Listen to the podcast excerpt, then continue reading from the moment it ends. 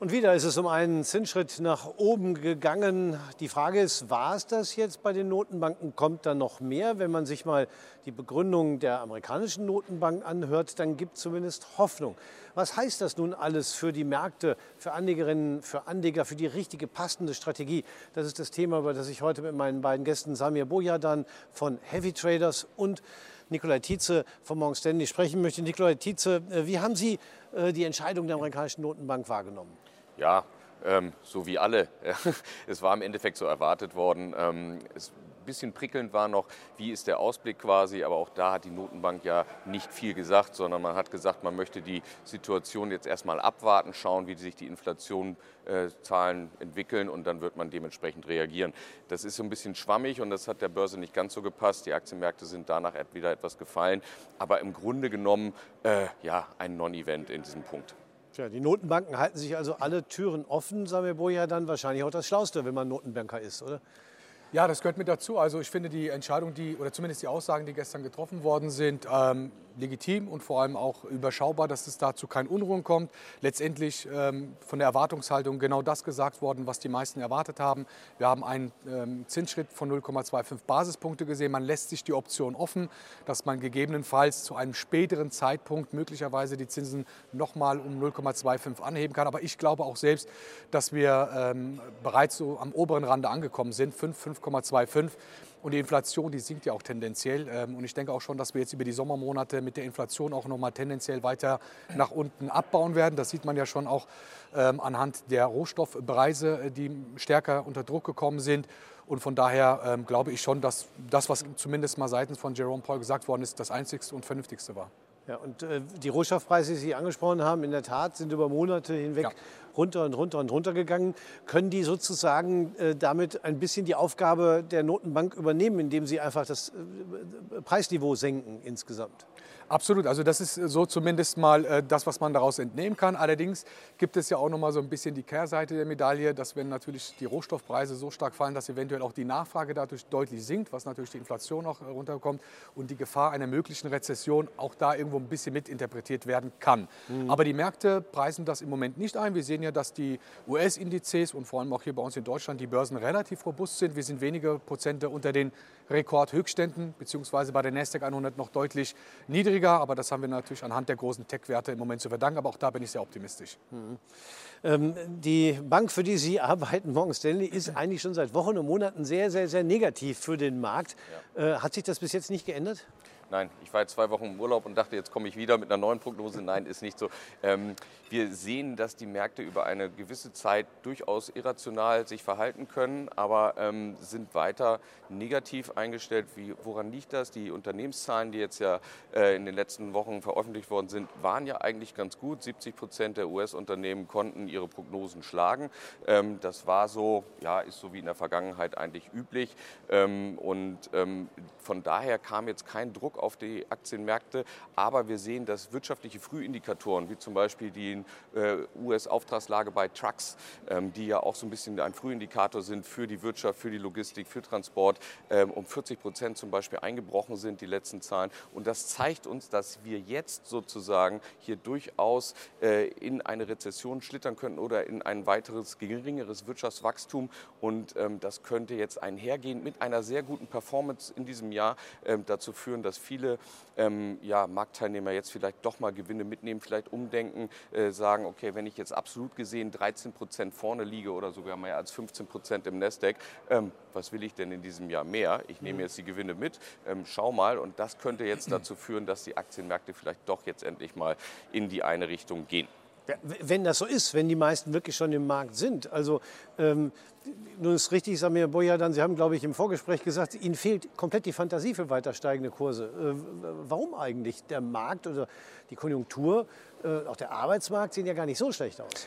Ja, das ist richtig. Also zum einen blickt ja die Börse im Generellen immer in die Zukunft. Das heißt also, das, was wir schon an Pessimismus im letzten Jahr hatten, gerade jetzt im Q3-Geschäft, Q4-Geschäft, da war es ja auch noch so ein bisschen schleppend mit den Auswirkungen. Wir haben viele Marktexperten auch tatsächlich ja mit den Aussagen gesehen, dass das erste Quartal nicht so gut läuft. Und das ist auch im Eigentlichen äh, der Grund, warum die Börsen so stark steigen. Weil wenn man unterinvestiert ist und die Börsen rennen einen davon, dann werden natürlich viele Mechanismen freigesetzt. Das gehört beispielsweise mit dazu, dass man Absicherungen rausnimmt und vor allem auch, wenn man äh, unter unterinvestiert ist, ein bisschen stärker äh, sich positioniert, um einfach dieser starken Bewegung oder anders formuliert, dass man halt äh, diese große Bewegung nicht verpasst, Rendite zu machen. Das ist nun mal die Aufgabe von großen Geldhäusern oder auch von Vermögensverwaltern oder auch großen Fonds. Und von daher sehe ich das im Moment eher, dass das eine, ja, ich sag mal, Zwangsrallye ist, die jetzt nicht getrieben von Optimismus ist, sondern weil viele einfach unterinvestiert waren. Und ich bin aber jetzt tatsächlich äh, mit dem ähm, jetzigen Standpunkt, wo ich sage, okay, die Börsen sind sehr gut gelaufen. Wir haben teilweise 15, 16 Prozent beim DAX gesehen. Wir haben auch bei der Nasdaq 100 eine deutlich gute Entwicklung gesehen, wobei noch durchaus mehr Potenzial drin ist. Aber von der Saisonalität her sehen wir zwei ähm, klassische Dinge. Zum einen das Q4-Geschäft 2022 ist sehr gut gelaufen. Wir haben Q1 ähm, traditionell auch als ähm, starkes Quartal gesehen. Und jetzt Sell in May und Go Away, das kommt nicht von ungefähr, glaube ich schon, dass wir eher so ein bisschen auskonsolidieren werden, also in Form einer Seitwärtsbewegung, aber nicht in Form von größeren ich sag mal, Korrekturen von 20 Prozent, sondern mal 10, 12 Prozent höchste der Gefühle und dann wieder Q3, Q4 aufwärts. Mhm. Das heißt, äh, wenn es Q3, Q4 wieder aufwärts geht, rechnen Sie mit dieser Korrektur in Q2 und Q2 geht eigentlich nur noch sieben Wochen lang. Absolut. Also eine Korrektur kann ja auch durchaus sein, dass es in Form einer Seitwärtsbewegung abgebaut wird, also schleppend und zäh, aber nicht, äh, dass wir da diese extrem starken Volatilitäten sehen vom letzten Jahr. Weil es ist alles eingepreist in den Markt. Der Markt erwartet auch keine größeren Überraschungen. Das Einzige, was jetzt noch passieren könnte, wären Fremdeinwirkungen von außen, die wir jetzt nicht äh, auf der Agenda haben, also sogenannte schwarze Schwäne. Aber im Moment weiß die Börse von allem, sie löst die Probleme und blickt in die Zukunft.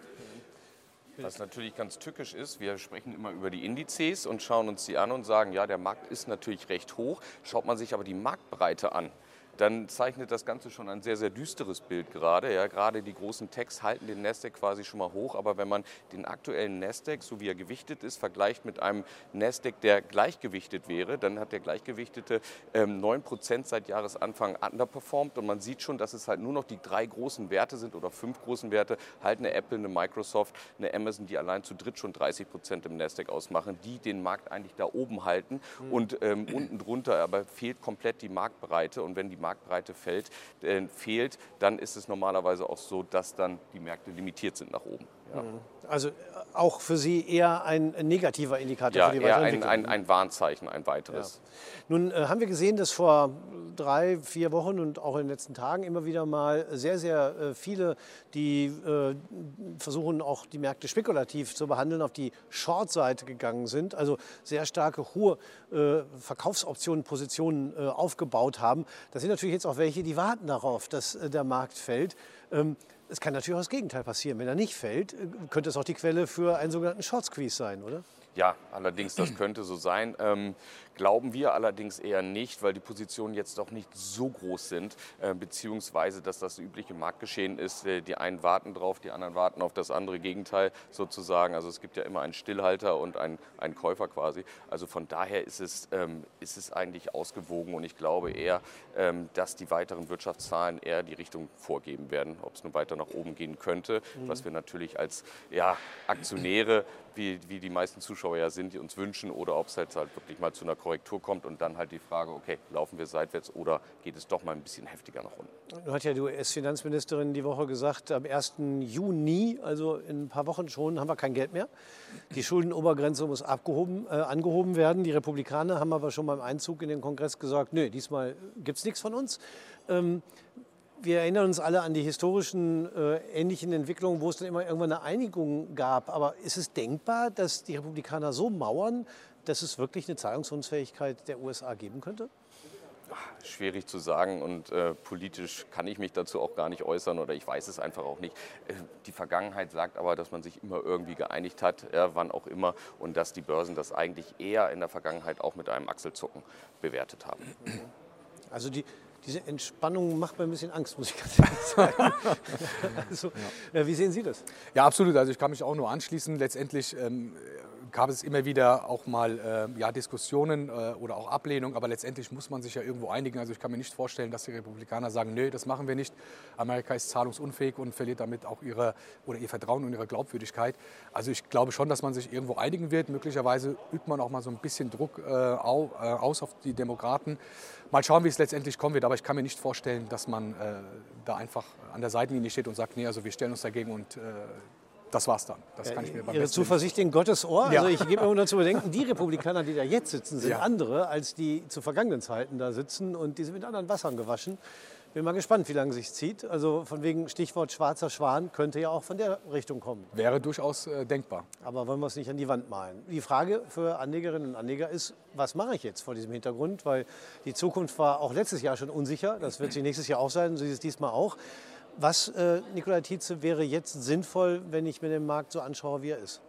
Ja, also auf alle Fälle eine Absicherung. Das sage ich natürlich jetzt auch schon seit Wochen. Aber ähm, auch jetzt ist es noch so, dass der VDAX New, also der, der die Schwankungsbreite die zukünftige Schwankungsbreite der Aktien misst, immer noch auf einem ja, moderaten Niveau notiert. Also es sind keine Angstzustände oder so. Und das heißt normalerweise für Anleger, dass klassische Optionsscheine ähm, recht attraktiv aussehen ähm, vom Pricing her. Und von daher würde sich wahrscheinlich schon mal lohnen, dass man vielleicht sogar eine Teilabsicherung in Betracht zieht, dass man sagt, okay, wenn die Märkte weiterlaufen, dann steigt mein Portfolio. Aber zur Not habe ich halt immer noch eine Art Versicherung ähm, in meinem Depot drin liegen. Die muss jetzt nicht zu 100 Prozent sein, aber zumindest ein Teil, äh, um hier dann doch noch vielleicht ähm, ja, ruhiger schlafen zu können in den nächsten Monaten.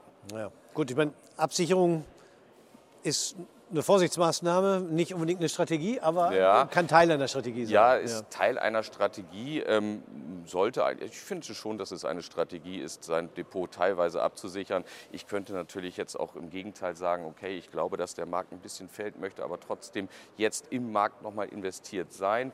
Ähm, ja, dann kaufe ich halt ein Diskontzertifikat, ja, wo ich einen Höchstbetrag habe, wo ich eigentlich gedeckelt bin, aber dafür die Aktie, die ich kaufen möchte, mit einem Rabatt bekomme.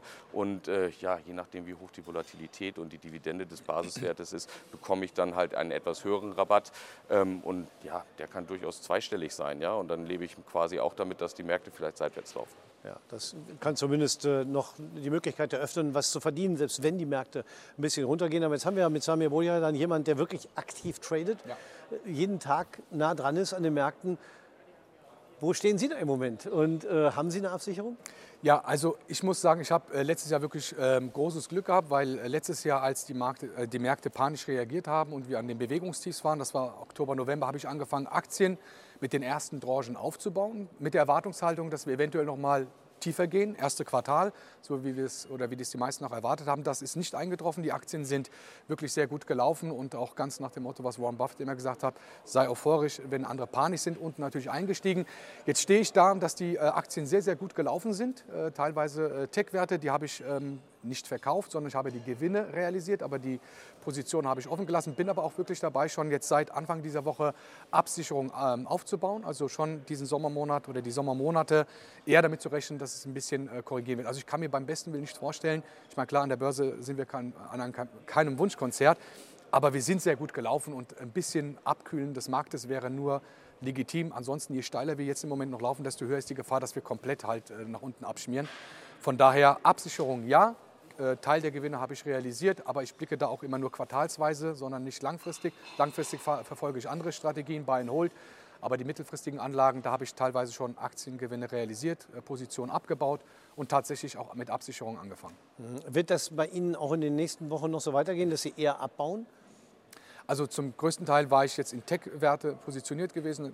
Ich denke mal, kann man auch ein paar Titel benennen. Also eine Nvidia hatte ich drin gehabt, eine Meta-Plattforms, die sind ähm, oder haben sich besser äh, erholt als erwartet, also von, von, dem, äh, von der Bewegung her, teilweise 60, 70 Prozent innerhalb von wenigen Monaten. Das ist natürlich ordentlich. Und ich kann mir auch vorstellen, also wenn ich jetzt als kleiner Marktteilnehmer sage, ich spiele schon mit den Gedanken, Gewinne zu realisieren, was dann die ganz großen Marktteilnehmer machen werden. Also von daher Gewinne mitzunehmen ist nie verkehrt, Absicherung ja.